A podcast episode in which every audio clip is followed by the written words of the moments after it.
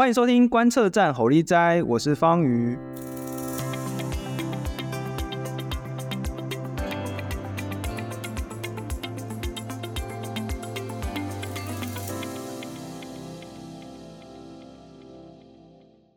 那么这个系列呢，我们会带大家来认识中国，尤其是在习近平上来之后呢，我们看到中国的政治出现了非常多的这个变化哦。呃，在国内呢，中国不断的紧缩呃所有的公民权利。那习近平本人呢，也是三连任总书记，他打破了很多呃之前的这个惯例哈。那在国际上，中国也是开始挑战美国。那如果大家有收听我们。观测站底加拉的这个 podcast 的话呢，应该是有听到蛮多哦，就是美国如何去应对中国，然后现在要跟中国做竞争。那么在吼力斋的这个系列呢，我们就是特别的请来许多的专家学者，从许多不同的面向来分析中国。那么今天呢，我们很高兴能够请到中华经济研究院第一研究所的王国成老师。各位听众朋友，大家好。好的，那么今天我们的主题就是中国经济。那很多人就会说啊，疫情之后中国的经济应该会有大反弹，然后呢，中国经济呃非常的棒，呃非常的，因为毕竟他们的量体非常的大嘛。那如果美国或者是全世界很多国家跟中国竞争的话呢，那中国就会怎么样？就因为它经济非常好，所以它其实就是比较有筹码，那其他国家就很难跟中国竞争。这样的说法到底合不合理呢？那我们应该要从哦，就是中国的经济到底好不好？现在到底是往上走还是往下坡？这样子的一个最基本的这个事实的判断开始，哎，请国成老师。哎呀，各位听众朋友，大家好。那个主持人提到一个非常重要的一个问题：中国经济到底好不好？其实我们怎么看呢？事实上，过去我们尤其这一年的观察，哈，可以发现到一件事情，因为我们有时候常接到部会的委托，所以呢，我们都会去关注外资对于中国大陆的经济预测。在年初的时候，甚至在三月份的时候，还不断的在上修中国大陆的经济预期，好像看起来中国大陆前景光明。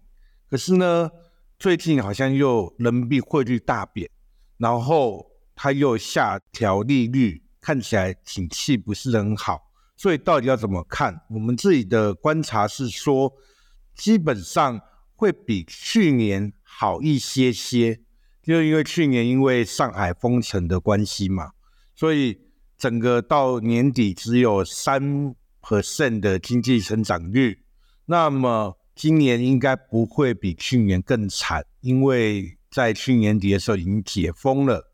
那可是你说会不会有个大幅的反弹？我觉得不太可能，因为我们要看说，哎，那反弹要需要动力啊。那动力从哪边来？第一个投资。那现在国进民退，就是国有企业积极投资，民间企业事实上投资的力动能非常低哦，趋近于零。那所以投资不太可能。那接着是说消费，事实上疫情之后，大部分的民众是没有钱的，所以怎么消费，甚至连工作都不确定。那最后一个是出口方面。受到美国和欧洲市场的景气衰退，再加上疫情期间补了大量的库存，现在要消耗，所以整个出口也不会太好。所以从三个角度来看，都看不到今年会有很大的动力。因此说呢，今年会比去年好，可是应该不会到大幅的反弹。不过，这个整体来说，如果我们从世界呃国际政治之间的这种竞争来看，很多人就会讲说，哎呀，这个中国的在长期来看，一定可以就是恢复到像这个疫情前那种动辄八 percent 啊、十 percent 的这一种经济成长。那其他国家就是还是非常依赖这个中国嘛。那那如果说要跟中国竞争的话，中国根本不怕。啊，你越制裁中国，其实也是伤害到各个国家自己啊。那到底说？这个中国的经济整体来说，到底是会怎么走？除了今年之外，到底整体来说，他们是往上呢，还是往下？那有没有什么指标可以来告诉我们这件事情？就是说，长期来讲哦，当然有些人像已经传了好几年啦，比如说二零三零年会超越美国，成为世界第一大经济体。那乐观的时候会说提前到二零二八年，那稍微悲观一点的压缩到二零三五年。那事实上，总的来看哦，我们自己看，如果你是以过去百分之八、百分之十这样主持人说到，那铁定很快就可以超越美国。不过这几年出现几个比较有趣的现象，尤其是在美中贸易战加上疫情之后，美国的经济成长率一度反超中国大陆。所以过去好像假设说，哎，美国就一 percent、两 percent，那中国都八 percent、十 percent，所以很快，所以不见得，因为现在中国都经济成长率都可能比美国落后。那另外一个需要更正的观念就是说，哎，我们。讲经济增长率有点太遥远了。那比如说我们的分数好了，大家都考过试，你从十分要进步到六十分是相对来讲比较容易的。可是你要从九十分进步到九十五分，那仅仅五分都是非常困难。那中国大陆已经过去二十年十 percent、八 percent 的成长，它的量体已经非常大了。所以过去你可以比想象成是十分进步到八十分，那现在你要从八十分动到九十分，那是非常困难。所以它的经济增长率一定会往下掉，所以这是整个大趋势。那后续的话，我觉得有观察的几个面向。第一个是说，它如果可以维持在四点五 percent，也就是他们的“十四五”规划，因为他们五年就会做一次规划，经济的规划，它是以四点五来抓。那最快大概在二零三五年可以超越美国。如果美国维持一 percent 或两 percent。可是事实上，过去几年因为整个网络的反垄断、房地产的问题，或是他现在要求要环保、绿能，所以经济成长率可能要往下折抵一些，变三 percent。如果是三 percent，可能就要延后到二零六零年以后。那更悲观的是说，如果现在大家听众朋友应该有可以感到，常听到中国大陆金融危机啊、房地产的问题。如果爆发了比较严重的金融风暴，我们预期啊，不要说它永远都负成长，往后的十年，假设像过去日本的经验，平均二十年平均一 percent 的话，那它永远都无法超越美国了。这个是不是在不同的群组内会看到不同的光景？例如说，在某些群组或者是某些报纸上面，我们一直会看到中国经济有多么好、多么强，那这一个经济成长仍然是非常高啊，等等这些。那我有一个疑问啊，就是说中国的那些经济的数字到底可信吗？我就是说，就我自己的疑问是因为我常我有的时候会去把比如说各省的这个资料看一看，就加总起来跟全国的资料好像没有办法 match 起来。那到底问题出现在哪里？是各省的问题，还是他们全国的成绩的问题？就是说，我们是不是先必须要假设说这些资料都是对的？这样。嗯，好，主持人提到一个更关键的问题啊，就是其实我们在做中国大陆经济，经常被人耻笑。所以你们都拿假的数据在玩，那玩出来的还是像是假的东西，所以这确实是个问题啊。就是这个问题，北京当局也很困扰，让他们在一部分他也不希望是被蒙蔽。那么他们有个谚语叫做“上级压下级，层层加码”，就是说呢，我今天北京当局给各省啊说了，我的经济今年全国的成长目标是五好了。那到了省，为了要确保五，可能要打个折，或是加个乘数上去变六。那到乡到县，可能到七到八了。那另外这副对联的下半部是要下级骗上级，层层灌水。如果那我十一到，假设到乡是到十一，我就灌水到十二。那一路灌灌灌灌回到中央，可能你的五就变成了三倍，十五 percent。所以这点北京当局也很困扰。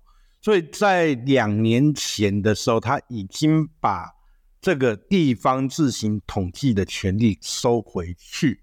所以这是第一个，他那时候想要改善这个问题。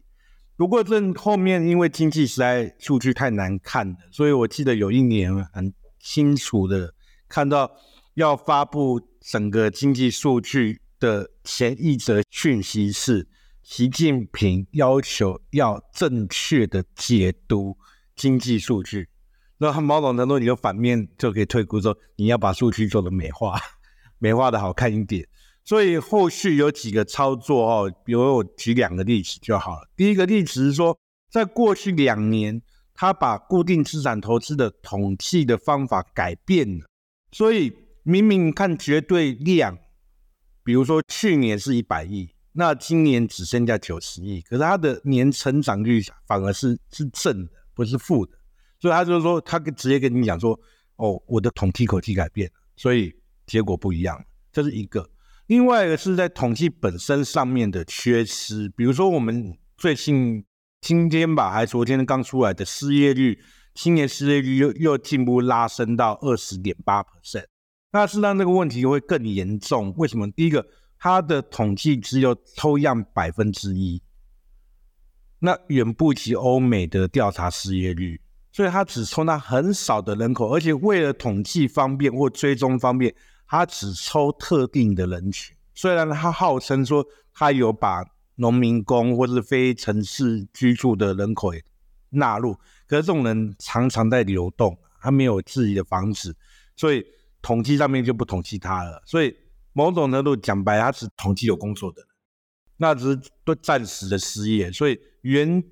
真正的失业率会比这个更高，所以确实是有一些问题啊。那回应最后回应主持人说到，那怎么办？是让我们我们看的不是只有当下的一个点，比如说二十点八，我们是看时间的趋势。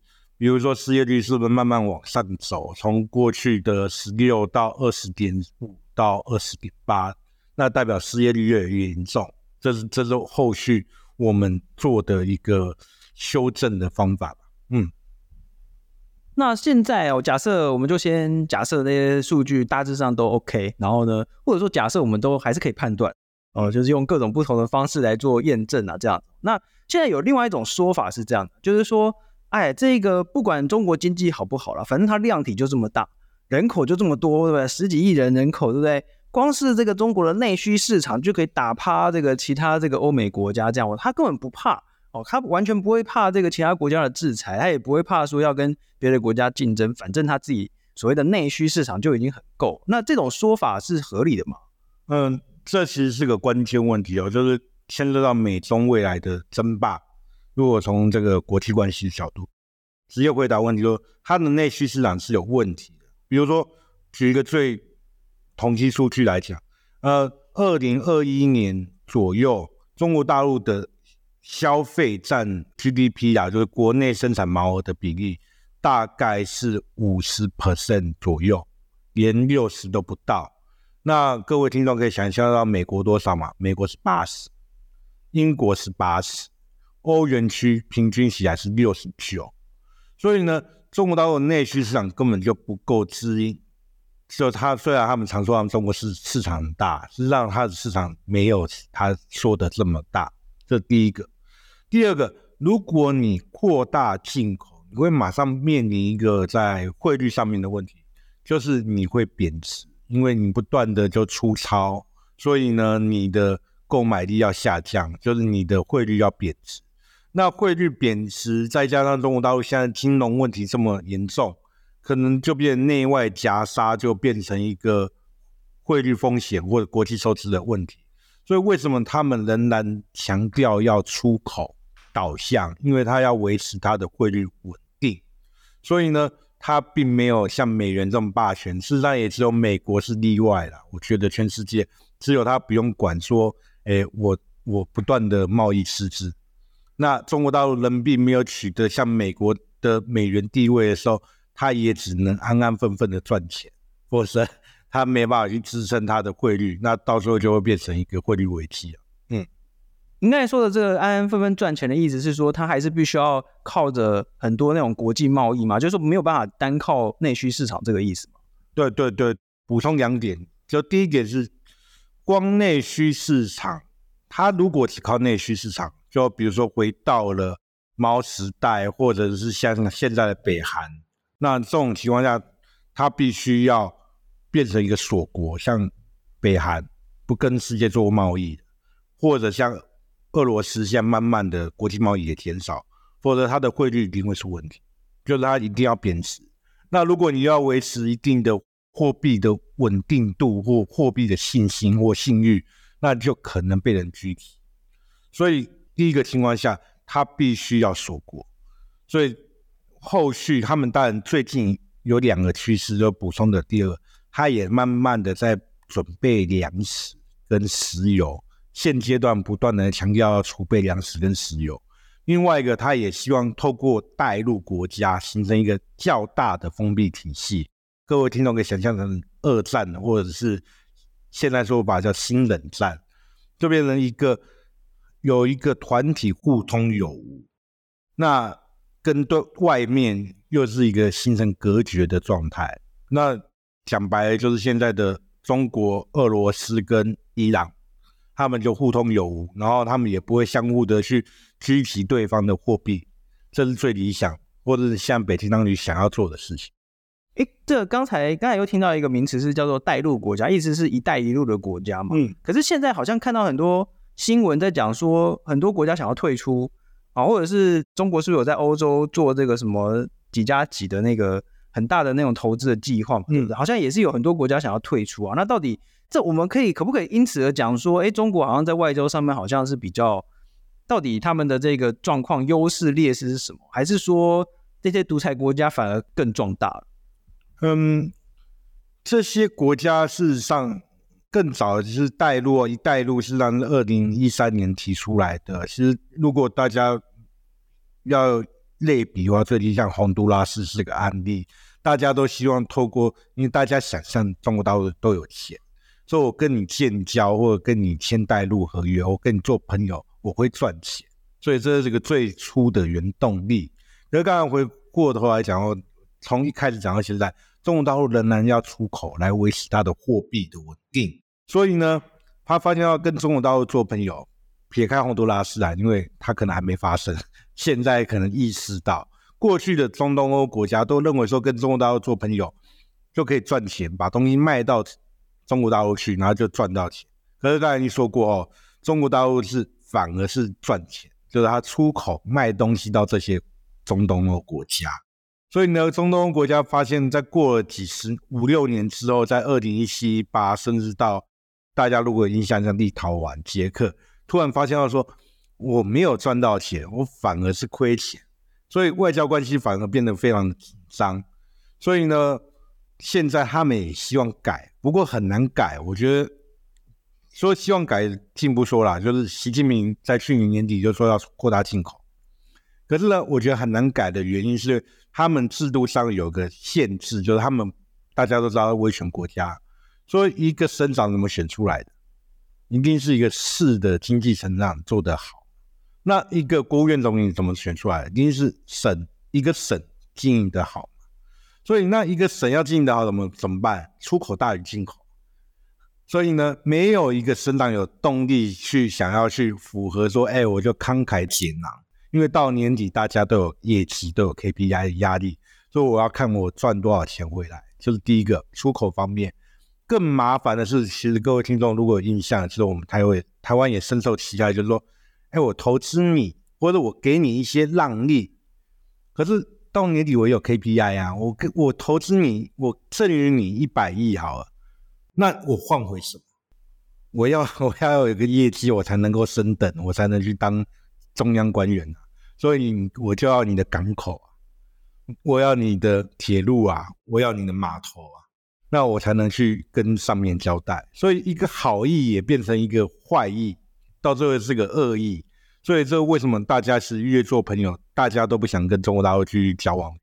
也就是说，简单来说，就是像中国的这些投资“一带一路”，他们自己本身也是为了自己的这个业绩压力，然后反而做了很多伤害中国形象的事情。也就是说，诶，感觉上理论上自由贸易应该是会互相有有受受益的嘛，对不对？可是，但是实际上就是因为很多政治的因素啊，还有这个中国体制的因素呢，让合作的这个国家反而是。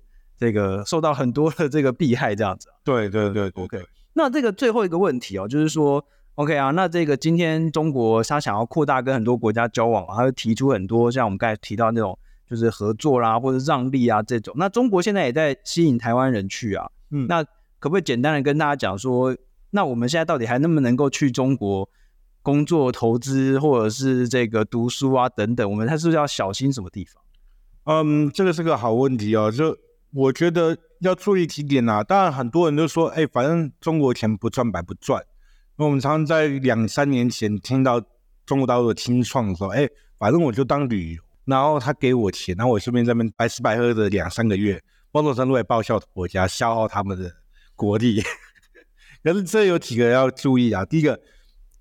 上天给大家就是二十四小时，所以你把时间浪费在中国，那你可能就没有时间做应该后续职场上要准备的东西。就是时间是最公平的。另外一个去中国，我觉得，因为他给我们很多的特殊待遇，所以你现在大陆工作其实会受到很明显的歧视。比如说，像我听到的，有些在广西的教授。他们台籍教授，他们不需要写 SSCI 啊，他只要去迎合说一个老鼠会拉多少台湾的台籍博士去那边教书，他就可以升等。陆籍的教授就看到就非常不公平，就是将心比心都会。所以呢，其实你在那边工作，其实会受到白眼，这这是另外一个要承担的结果。第三个，我觉得就举个例子，就是说。哎，他不是挖台积电很多人嘛？我听到的厂商的说法是说，哎，确实有人过去了，可是他们是外行领导内行，就是他们是党委书记在领导整个工厂，所以他根本不懂晶片，他只是懂政治，所以就一个政治运动哦，我今天要生产多少，那你根本就不懂，所以呢，也就白混，每天就在那边瞎混，白忙穷忙。可是你一点成就感都没有。如果你要追求成就感的话，就更千万不要去。